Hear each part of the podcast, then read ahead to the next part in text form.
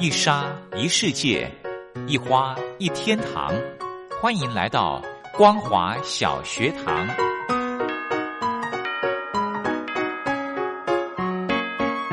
让我们一起学习，一起分享。光华小学堂。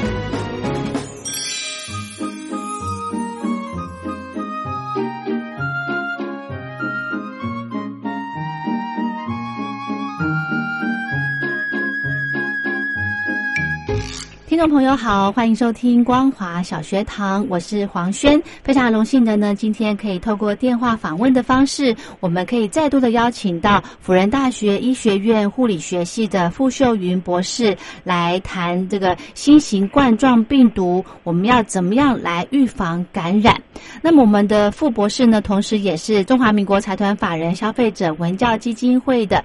卫生福利委员会的召集人，那么今天呢，我们请博士继续的呢，来跟听众朋友呃强调，来呼吁，就是我们现在的新型冠状病毒要怎么样来好好的预防。我们先来欢迎博士好，嗯，黄轩好，还有各位听众大家好。是我们呢，呃，之前哦，其实有跟听众朋友大概的分享过了，这个什么叫做新型冠状病毒，然后呢，我们在这个洗手的部分呢，有多强调了一些哦。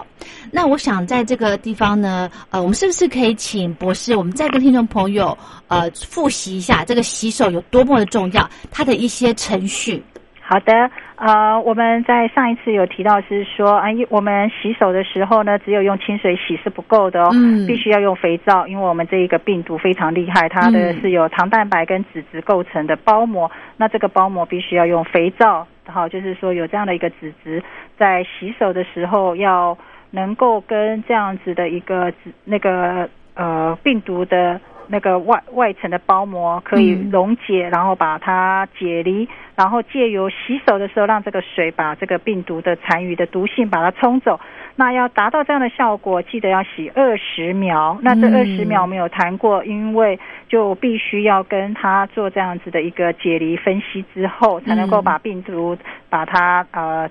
解离，那在我们的洗手的时候很重要，要做到湿搓冲捧擦，好，就是说我们双手要洗要洗要沾湿，然后呢，在搓的部分要记得内外夹攻大力丸，就是说你双手的手心、还有手背、还有食指的夹缝、还有手指，就是说在这些所有呃跟我们的手部有接触的地方、指缝等等，还有。手心、虎口还有手腕的地方都要搓，然后这样子的一个洗手要达到二十秒。那洗完之后呢，要冲洗双手，然后要把那个手龙那个手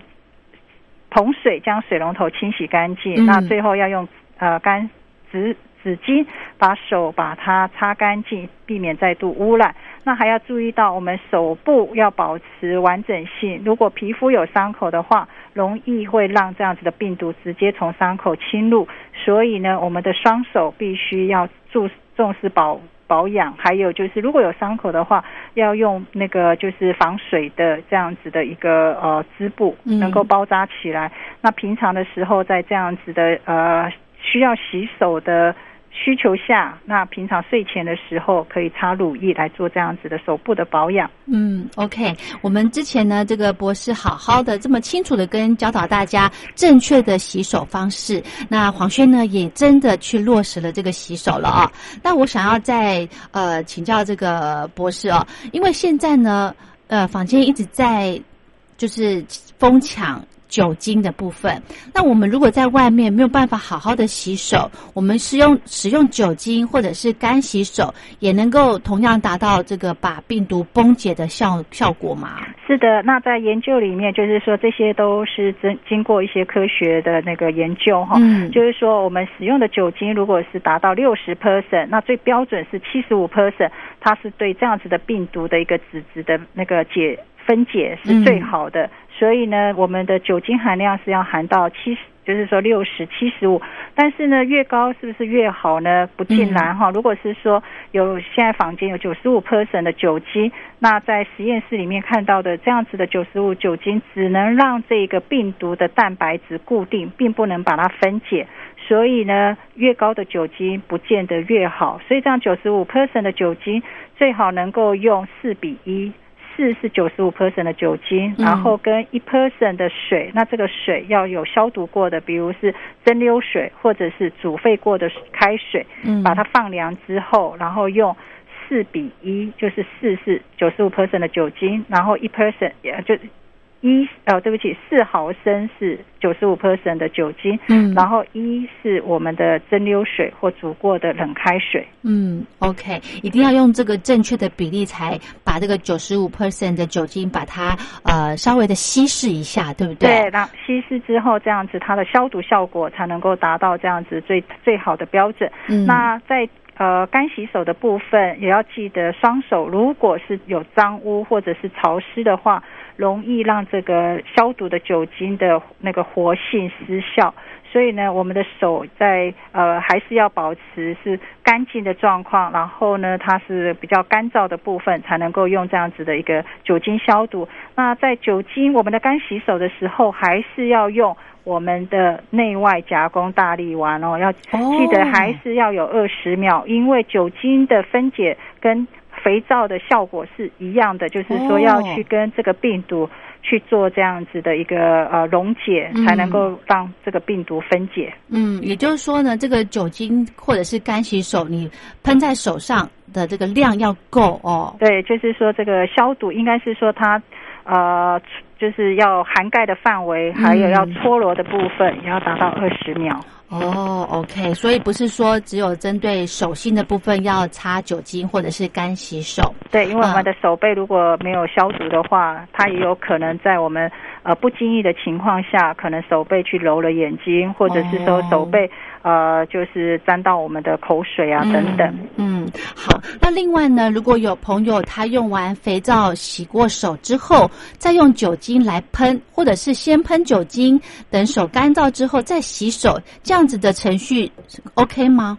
呃，我们比较建议的就是，如呃能够有湿洗手是最好的，因为刚刚已经讲了，如果你的手是脏的，你在用酒精，你这个酒精的浓度是不够，所以比较重要的是你在洗手的时候，如果你没有伤口，你在洗手的时候，原则上是能够把这样子的病毒的。按就是说是一个标准的一个洗手的方法，可以把这样子的一个病毒的脂质能够就是洗掉，嗯，好，就是说让它分解之后，借由水的方法把它带走。那你用酒精浓度，你认为如果是说这样子更安心，那你这个消毒也就是最重要的，就是也要达到这样子消毒的效用，要达到也是要再做二十秒。那如果有伤口，当然再多增加这样子的方式，可能会觉得是更安心。是。那一般我们觉得，就是干洗手是在没有没有湿洗手的情况下的一个替代方式。嗯，OK，了解。而且我发现呢，最近呃，台湾的很多的便利商店啦，呃，都会免费的提供酒精，让顾客来做这个使用哦。对，那自己的双手要在使用这些酒精之前，要先确定没有脏污，然后它不是湿的。那市面上还有卖一些，它就是说有一些抗菌等等，其实。经过我们上一次这样的解释，嗯，其实不需要，而且在科学上并没有说这一些的抗菌的这一些可以杀菌，最主要是说它并不能让这样子的一个病毒的纸膜，呃，就是说这个包膜被破坏掉，那就是民众可能就多花了冤枉钱。哦，所以只要呃普通的肥皂就可以了哦。对，嗯，好，那还有手部的呃就是。完整皮肤的完整性，注意不要有伤口。那如果皮肤比较干燥，记得每晚睡觉前能够使用乳液来做这样子一个手部的保养。嗯，真的很重要。我的确呢，有身边有一些朋友，他们这个这个对疫情哦，还是非常的恐慌。这个洗手呢，感觉好像也洗了过度了，然后酒精喷呢也喷的过度，整个手就是干干的，呃，可能容易造成皮肤的皲裂，或者是说有其他微细的伤口。那这个时候可能就得不偿失，因为如果还没有碰触到眼鼻耳呃眼睛鼻子嘴巴，但是它的那个伤口可能就是在沾染病毒的时候，它就从这些伤口直接到身体里面去了。哦，了解。所以真的正确的洗手真的是非常的重要哦。好，我们除了这政府一直在强调勤洗手之外呢，还有要戴口罩。对不对？对。那戴口罩呢？其实可以保护自己，也可以保护别人。那么我们是不是有一些呃戴口罩的正确方法呢？是的。那目前我们比较就是说有讲到口罩的部分，嗯，像棉布口罩、活性的口罩或海绵口罩，这些口罩对于防疫这样子的一个病毒并没有这么好的一个效果。最重要就是因为在飞沫传染里面，我们希望杜绝这样子的一个病毒的一个呃，就是喷就是。喷墨的一个传染性，所以这个口罩它要有一定的那个防防护的作用，然后你还能够借在这个戴口罩当中还能够有空气进来，所以为什么我们现在使用的是外科口罩？那 N 九五这个口罩大部分是在照护病人的时候比较近距离，或者是说他已经知道他就是一个带源者，所以这个 N 九五在呃临床呃就是说在医院里面的食物照护上。会使用这样的 N 九五。那平常普通我们的民众在戴这个外科口罩的时候，它的防护作用，那要记得下面几点哈。嗯。那每一个外科口罩，其实不管哪一种颜色，它都有它的设计上，它都有深浅两面。那深色的部分是正面，好。那颜色比较那一。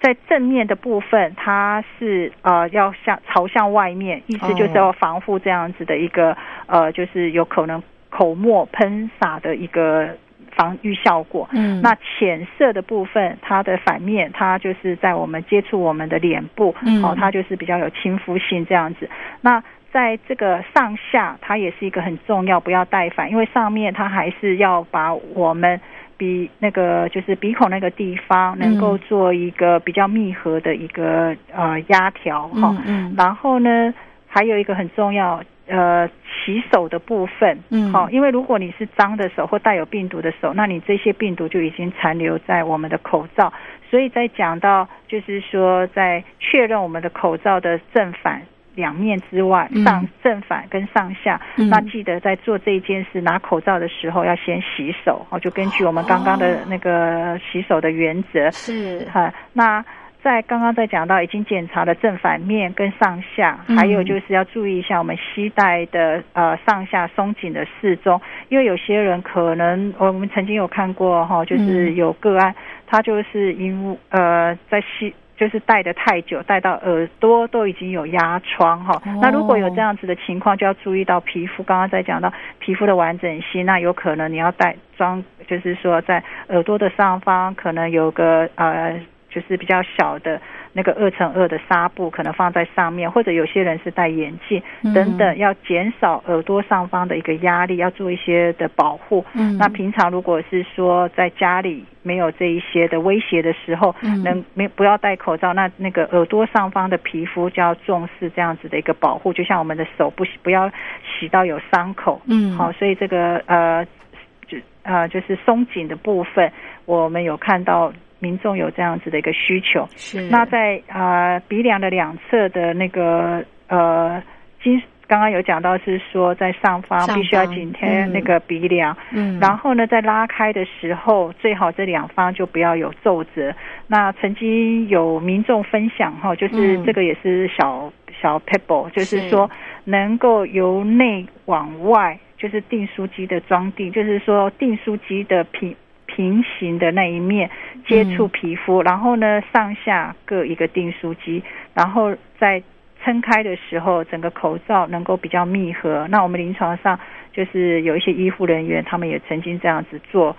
就是觉得对脸部皮肤的密合有比较好。那要记得那个订书针它是平面的，是就是说它装订的时候反向。平面的地方是接触我们的皮肤，那那个装订的地方是朝向外面的。哦，就是呃，它折起来的地方是朝外的。对，嗯，不然呢，如果你真的把它钉反了哦，对，那个其实那个钉子可能就会伤到你的皮肤。哦，所以这个这个呃，可能这样子，我们用口述的方式，听众朋友可能会不清楚。网络上面会不会有相关的一些教学啊？呃，可以试试，因为这些也都是一些民众在分享的时候，这一些也都是有一些小创意，怎么样子让他呃，就是觉得比较密合的部分。嗯，OK，大家可以来试试看。对，就像是说戴眼镜，然后戴了口罩之后容易有喷雾的情形，那也曾经有看过有民众就是说用个双面胶在呃接近你的那个呃鼻鼻孔的，就是上方的地方贴双面胶，那比较就是这样子。呃，另外比较粘贴的部分贴住了鼻孔，所以呼气就不会直接冲到眼睛。那这个当然还是要看看民众自己觉得舒不舒服，因为上面胶毕竟还是有粘性，这样子贴着皮肤要看舒不舒服了。是好，所以呢，我们这个戴口罩哦，其实也有一些呃口诀耶，对不对？呃，我们希望就是说有这个开带压密哈，就是开就像前面我们在做一个呃简单的那个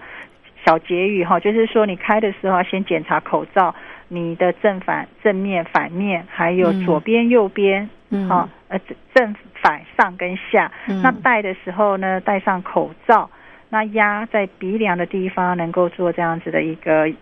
紧密的一个压压鼻梁片，密是指说确认密合，就是说可能使用一些。呃，刚刚在讲订书针的方法，或者是说其他民众他还有一些小 paper 也可以互相分享。嗯，还有另外这个呃下巴这个部分，是不是也要把口罩打开？对，所以呢，在戴口罩的时候，上下的地方除了压鼻梁之外，下面也要往下延伸。嗯哼哼哼。那另外呢，其实台湾哦都是呃这个因为政府的这个防疫的。关系，所以这个口罩我们都是采实名制，然后呢，一定比方说一个礼拜只能够买一次这样子。那因为口罩真的是非常的珍贵哦，那有些朋友呢，他就是诶，可能三两天才换一次，这样子的方式，博士建议吗？嗯，如果是说你是直接呃戴这样子的一个外科口罩，嗯，没有另外一个有防。呃，就是说我们有口罩套，我们现在我想现在市面上有很多在推行的这个口罩套。那这口罩套它是原则上就是要取取，就是说它会沾到我我们的口水，还有外面的可能的病毒等等，所以这个口罩套一定要每天洗。那如果你是平常就是直接戴着这样子的一个口罩，那原理也是一样，因为细菌跟病毒在我们的，尤其像我们这么滋养的。我们的口水可能是干净的，但是呢，它停留在外面之后，它就变成培养皿。那如果是说你这个口罩戴完一整天之后，那这个呃营养的培养皿细菌跟细菌病毒就更多。那我们讲说细菌的菌落，因为你这个口水的培养皿，就让它变成一个很丰富的一个就是细菌病毒的一个地方。你在带的时候，原来没有这个问题，但是因为细菌都。粘附在那边，可能还有其他呼吸道的感染，就不完全是病毒的部分，可能这个就是很呃细菌另外一种的感染了。哇，所以这个呃，所以听众朋友不要小看说这个戴口罩哦，呃，如果真的可以的话呢，最好是诶每天更换。对，那刚刚在讲到是说外科口外科口罩，因为目前一个星期只有三个。那有些人的一个替代方式说，哎，戴布口罩，那布口不不是布口套。那这个口套，如果你只要接触到你的口鼻，原则上它一定要更换清洗。那它的呃外面的那个部分，有些人是还会着重到有些呃布口套。它还是有重视到前面是比较能够防水的，就是说在喷呃有有可能的病毒等等，能够先做这样的防御。但是中间那一个一定是外科口罩，就是说确定它一定是有保护的作用。是嗯，那如果真的朋友买这些口罩套来呃做每天的更换呢？那我们实际上的医疗口罩可以真的使用多久啊？呃，我这个。不不能讲完全，但是如果真的民众是比较担心的话，我想嗯。我们我们的那 我们护理的老师是曾经是有这样子使用，是。他如果用了这样子的布口呃布口套，他每天都会更洗，对。那里面的那个外科口罩，他可以用二到三天，哦。呃，但是如果真的有长期，就是说你一整天都是在戴这一个布口罩，其实你里面的那个口罩也有很可有很很可能也已经沾到就是。呃，渗透的口水哎跟鼻腔，对所以要看你吸带的时间。哦，OK，所以呢，这个因为现在哈，呃，有一些台湾已经有一些状况，就是没有症状，然后却感染了这个肺炎，所以有些途传染的途径真的是还不是那么的清楚哦。那除了戴口罩之外，因为我们讲飞沫传染，我们希望就是说跟人保持的距离，就算是呃在戴口罩，还是嗯。希望能够保持距离，就是至少一公尺。那在国外，他们不戴口罩，但是他们的距离将近两公尺，就是维持一点八公尺，嗯不管去购物还是去呃，就是说在公园里面，嗯，这个呃距离对他们来说是目前比较安全的，就是说不希望这就是以目前在测量，就是说那个飞沫的一个呃喷喷洒的一个、呃距离。那如果能够维持距离，比如是说在比较空旷的地方，嗯然后呢能够跟人保持这样子，已经将近两公尺，所以那个时候可能口罩也可以不用戴。哦所以现在在讲到是说，哎为什么有些人戴，有些人不戴？其实要看他所处的空间距离。嗯那在户内，就是说在室内的地方，如果它是有空调的环境，比如是在大众运输做捷运，对，或者是说它是中央空调，那这个时候因为它的这样子的一个系统性，那可能还是要戴着口罩。嗯，OK，好，所以呢，这个呃，因为现在是非常时期哈，所以真的还是要提醒大家勤洗手，然后呢，呃，随时就把口罩戴着。呃，那除了这样子的一个飞沫传染跟接触传染，我们刚刚讲到了嗯戴口罩跟洗手，那在居家环境上也非常重要哈。那这个时候都有在讲说最经济实惠的，就会讲到漂白水，因为漂白水里面的成分是次氯酸钠。嗯，呃，那这一个次氯酸钠，它是可以使微生物的蛋白质变质，所以它也是像我们刚刚在讲到如何去破坏病毒的纸膜，它是能够消灭细菌、真菌、病毒、杀菌、抗病毒的效果。就像艾滋患者他们的那个，就是说一些排泄物等等，也是经过这样子一个漂白水的一个呃杀菌的，嗯。就是说呃消毒的一个作用。嗯哼，那使用这个漂白水的时候，因为漂白水它的刺激性比较高，对于杀菌抗病毒的效果佳，当然它就刺激性高。所以呢，稀释后的漂白水，我们都知道，洗漂白水不能直接使用，那它的比例要至少就是五十。那最好我们比较安全一点，就是说加了这样子的清水之后，能够稀释到一百一百倍，就是一。是那个漂白水一百的那个清水，哦。那这个稀释之后呢，在我们擦拭的环境，我们要注我们的环境除了桌椅之外，还要注意一下有没有一些的细缝，甚至于嗯。在那个、呃我们的冰箱或者是其他的橱柜，这一些如果在消毒的时候呢，我们要戴上手套跟口罩，因为刚刚已经讲到是说。就纵然是浓度稀释后，它的刺激性也高，因为这样子戴口罩跟手套，避免对皮肤跟呼吸道的黏膜造成刺激。嗯。那还有一个很重要是环境要通风，避免吸入这样子的一个刚刚在讲的次氯酸钠这样的一个气体，嗯而造成头晕、呕吐或不舒服。嗯。还有呃这样子的一个呃